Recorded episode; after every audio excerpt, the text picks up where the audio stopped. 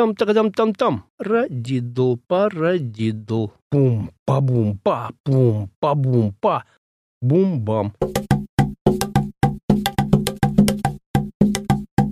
Привет, я Вика, и это нативный подкаст. Подкаст о языке музыки доступным языком слов. А это новый выпуск второго сезона, посвященного теме ритма в музыке и жизни человека. И говорим мы о ритме с барабанщиком, перкуссионистом и преподавателем Кириллом Рассалима. Мы уже много говорили о том, в каких ситуациях и событиях ритм сопровождал человека в разные времена. Но исторически так складывается, что мирное время сменялось временем военным, и ритм активно использовали даже в таких непростых ситуациях. Об этом сегодня и поговорим.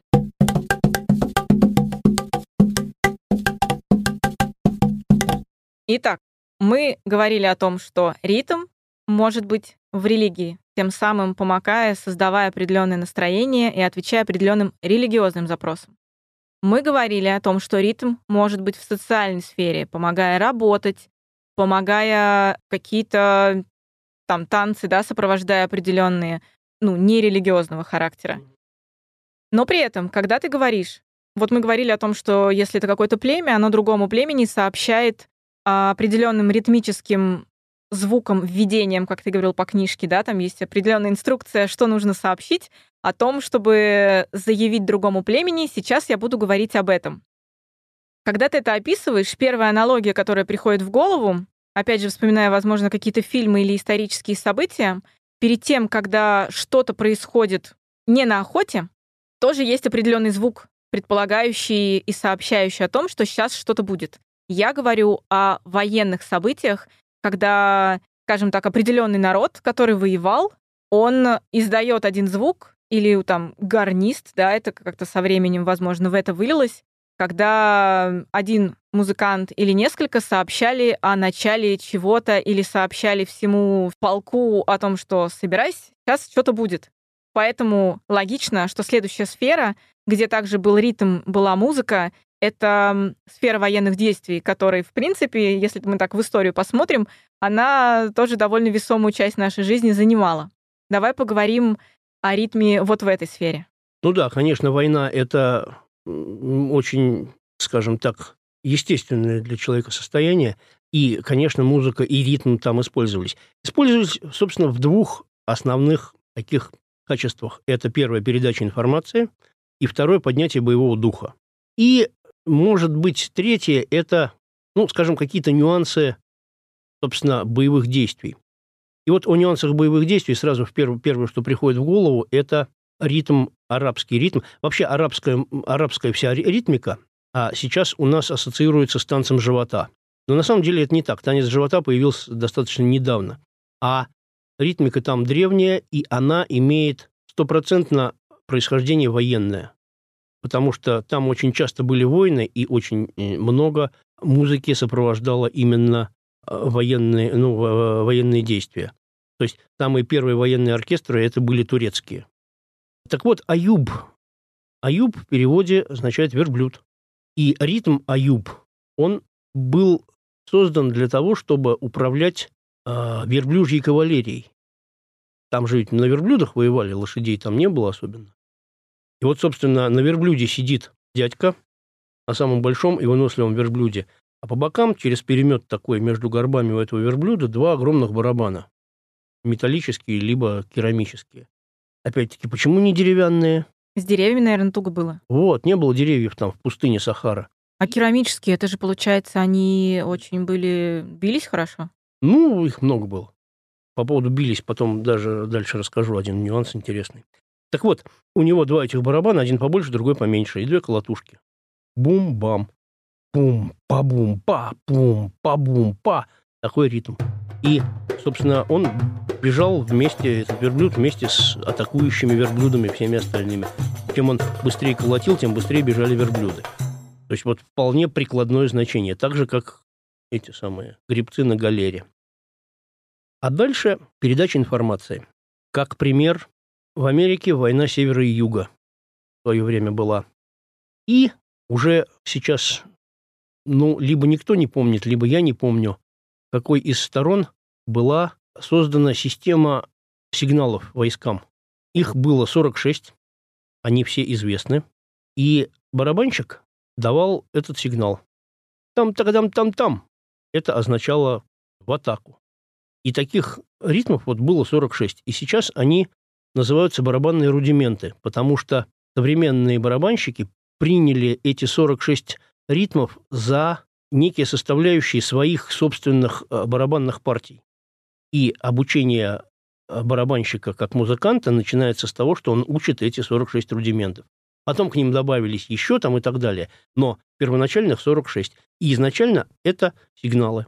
Но они все сигналы к совершению военных действий или в том числе, например, все, битва закончилась, отдыхаем. Это прям тоже определенный язык был внутри. Да, это язык направо, налево, но сигнал не от конкретному человеку, а там, я не знаю, полку. Но смотри, когда ты говоришь э, вот об этих рудиментах, да, и ты это изобразил голосом, я, например, сразу ну, вспоминаю, у меня аналогия первая в голове, это похоже как малый барабан, да, когда делает. А это именно на малом барабане делалось. Так вот, есть ощущение, что малый барабан, когда мы говорим, а, опять же, о каких-то военных действиях, ну, там довольно это громко, как-то я так себе представляю, когда махач какой-то происходит, это все громко. Да. Это прям был условный отряд нападающих, воюющих, и был отдельный отряд барабанщиков, потому что один, один малый барабан вряд ли бы дал э, такую звуковую нагрузку, чтобы весь полк это услышал. Ну, во-первых, тогда малые барабаны были совсем другие, они были вовсе не малые. Ну-ка, не знаю, расскажи, пожалуйста. Ну, вот, к, например, вопрос. Э, есть классическая традиционная постановка палочек. В одной руке палочка просто так держится, а в другой наоборот. Ну, она и держится как ручка э, за, за кончик, и держится наоборот. То есть не, ну, не, не в кулаке, а э, в пальцах. Она становится более подвижной, с одной стороны, но почему такая не, не, не симметрична? Несимметрично. Ну, потому что, наверное, там, где она крепко держится, создает основу, как постоянную какую-то долю, а там, где она более подвижна, она может более скоро ритмичный рисунок выдавать. Ничего подобного. Ну, Все гораздо проще. Раньше малый барабан это была такая большая-большая бочка. И у нее было две мембраны, и на мембранах на этих были привязаны какие-то там, я не знаю, кишки высушенные или куски кожи, которые давали вот этот дребезг. Но это был огромный барабан вот такой, который через плечо надевали на э, музыканта. И он у него тут вот сбоку, слева, э, сбоку справа или слева висел, ну, в зависимости от того, правша или левша. И у него, а, собственно, мембрана была под 45 градусов барабанщику. Она не была горизонтальной, она была под 45 градусов. И вот так вот по ней бить было сверху, было сверху неудобно. неудобно. Да. Поэтому одной рукой он бил как бы вот так вот сбоку, а другой рукой сверху, но вот так вот через руку как бы, через mm пальцы. Как кисточку как будто. Как да. кисточку, да. И вот так вот это игралось. А потом, когда уже малый барабан стал маленьким и поставили его на стойку, вот эта техника осталась. Сейчас от нее уже всего отходит, но тем не менее... Наверное, когда только учится, то все равно им руки таким образом ставят. Да, одну палочку так, а другую так. И здесь вот очень сложно. Здесь ее нужно держать так абсолютно расслабленно. Она как бы в воздухе летает. То есть ей ударяют, а потом, грубо говоря, вот тут вот ловят. Так получается, значит, если малый барабан был вовсе не малым, то было достаточно одного для управления войска? Там были полковые барабанщики, их там несколько человек было и был общий, общий оркестр там с бочками, со всеми делами, который стоял стационарно и что-то играл, и его слышали барабанщики и передавали. То есть музыкантов было очень-очень много. То есть как среди... бы война это дело такое, не только напасть и победить, а еще и под музыку все это дело совершить. Да, но это как, как бы музыка, а на самом деле это была, были сигналы. Там, я не знаю, третий, третий батальон в атаку, второй, второй направо кругом. Ну и стоит не забывать, что помимо того, какие ритмические сигналы подавали барабаны, были еще духовые инструменты, которые подавали тоже определенные ритмические Рожки, сигналы. Там да, всякие да, да. трубы и так далее. Но это в большей степени использовалось для повышения боевого духа. А, типа бодрись в атаку. Да, конечно. И э, в этом, конечно, всех превзошли турки, которые э, первые начали это использовать. Они использовали это для поднятия боевого духа своего собственного и для устрашения противника потому что были инструменты, которые звучали настолько страшно, что просто у людей барабанные перепонки лопались.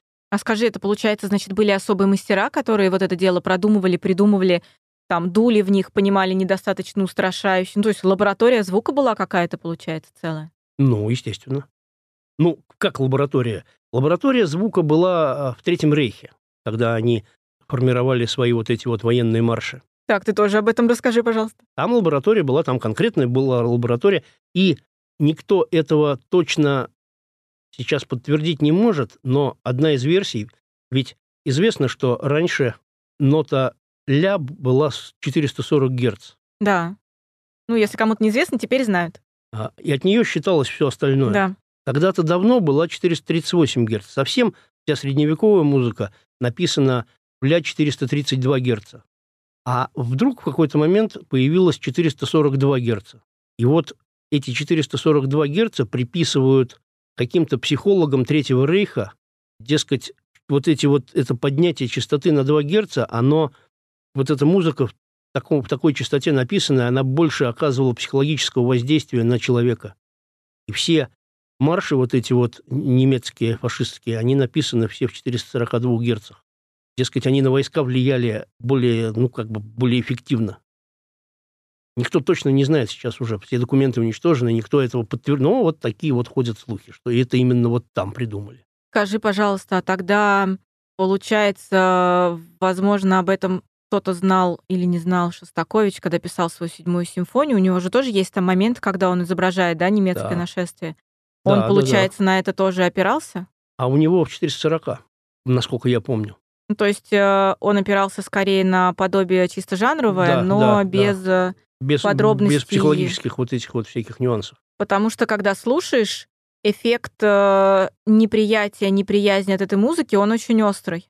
Это, это получается, достигается исключительно э, звуковыми, да, этими эффектами именно, э, ну, жанровыми, ну, музык, так. музыкальными, именно партиями да. самими, да. Вот. И сейчас уже достигли Э, высоты звука 445 Гц. Это используют повсеместно или это в каких-то определенных э, настроениях и жанрах, э, чтобы, опять же, воздействие какое-то осуществить? 445 сейчас мало где используют, но уже начали. Именно э, вот в современной музыке. А какой эффект дает? Вот пока непонятно, но чем выше, э, собственно, это все связывают с какими-то глобальными изменениями геофизики. То есть какие-то частоты Земли меняются. И чем выше это в человеке, что рождает, усиливает, когда мы слышим музыку уже на таких герцах? Усиливает воздействие этой музыки. Если эта музыка грустная, то она становится еще более а, грустной. А, Если веселая, да? да, да. То есть как бы количественное воздействие, не качественно, не то, что там э, более высокая музыка, она грустнее или веселее, а просто количественно. Вот какая она была, так она стала такая же, осталась такая же, но сильнее. Это круто.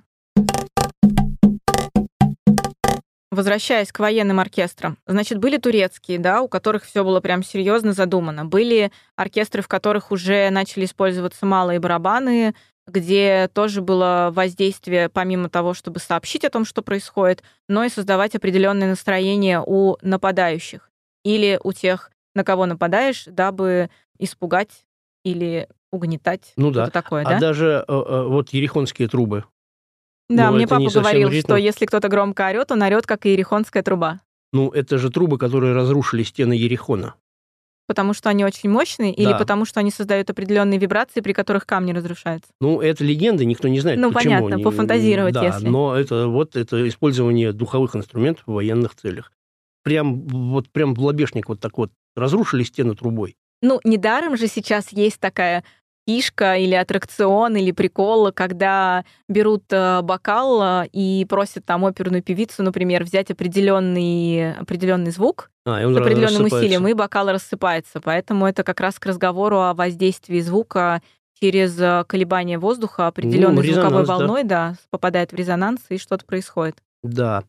А, так вот, в военной сфере, во-первых, все инструменты должны быть максимально громкие, и, во-вторых, они должны ну, флейта не подойдет. Но флейта подойдет для создания настроения. Если, например, вы идете к месту битвы и играет весь муз... Ну, мы все знаем, что флейта, та же флейта пиккола, она весом, ну, как бы весомый такой инструмент, он есть практически во всех военных оркестрах. Он просто создает определенное, скажем так, бодрящее, что ли, настроение, когда флейта играет. Ее не слышно, когда идет уже процесс битвы, но когда... Ну да, да, я имею в виду на именно битву в битве. идешь, да, да. Угу. Вот. А дальше, ну, дальше военная музыка, она перешла в разряд музыки композиторской и классической. То есть уже такой непосредственной необходимости в последние годы, ну, последние десятилетия в военной музыке как прикладному какому-то искусству уже такая необходимость отпала, а почва-то очень благодатная. То есть хочется писать военную музыку. Она, она, она кайфовая очень, она очень интересная, она очень красивая, она очень... Ну, и воздействует она по-прежнему так же. И поэтому военную музыку продолжают писать композиторы. И очень-очень красивую и очень хорошую. И как бы смысл военных действий изменился, а музыка-то осталась та же. Ну, никто же не будет писать военную музыку для баллистической ракеты. Просто ну, нет необходимости. Все равно пишут для людей. Вот. И, собственно, на этом вот военное назначение ритма, ну, опять-таки, чем быстрее мы стучим в барабан, тем быстрее бежит пехота. Вот танку все равно. А вот, поэтому назначение музыки для войны, оно закончилось тогда, когда закончилось такое тотальное использование пехоты или там конницы, то есть живых организмов в военных действиях. Чем больше техники, тем меньше нужна музыка. А сейчас стопроцентно используется техника, поэтому музыки там уже сейчас нету. Так что эту страницу как бы развития ритма можно считать закрытой, в отличие от всех остальных. Но открываются новые страницы.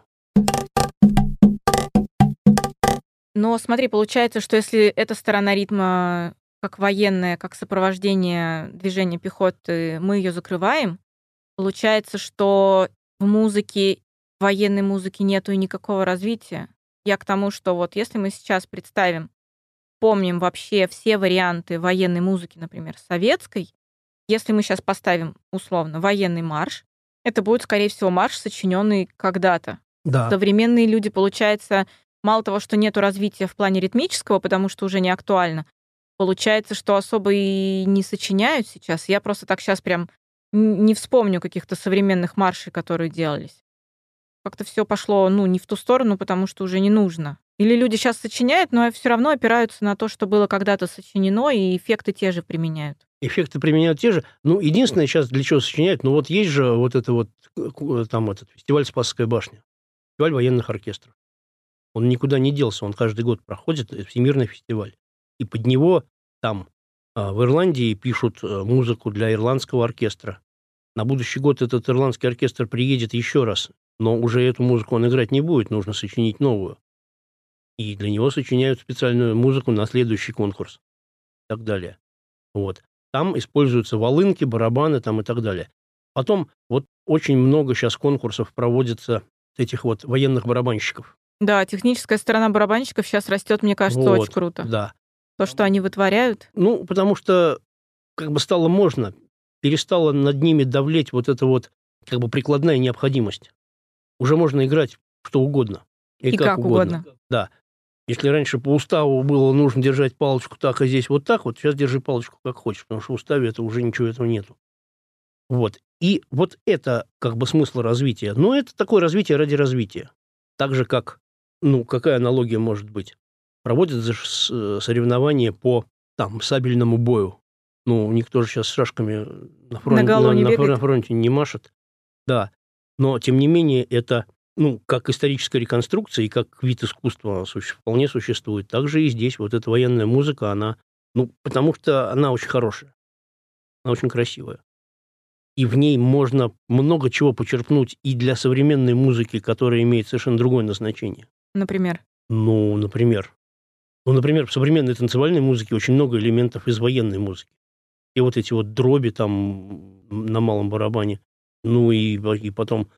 Ну, нет, самое, конечно, большое влияние на современную музыку оказали вот эти вот рудименты 46 штук, ну, которые знают все. Те, кто имеет отношение к игре на барабанах. Ну, количество их увеличили. Сейчас, наверное, если бы вернуть то количество, которое есть сейчас, уже больше сотни. Если эти больше сотни сейчас туда направить, в то время, когда их было 46, вот там бы, наверное, удивились. Потому что, ну, больше не было сигналов, то есть больше нечего было командовать войскам.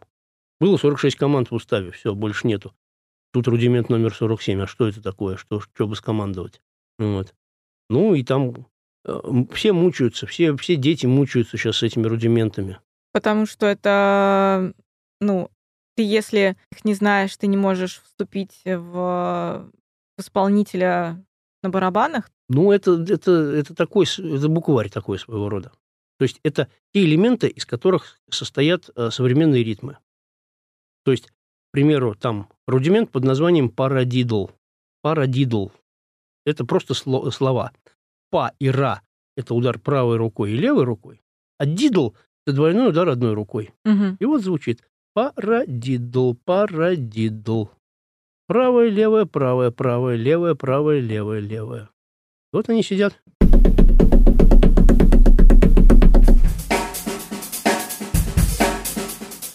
На очень высокой скорости нужно играть. Да, кстати говоря о скоростях. Это же очень такая весомая штука, что мы говорили в прошлом сезоне, в самом конце, о том, что представим, Мгм. четверть равна 120, да, как в нотках пишут э, часто в начале произведения.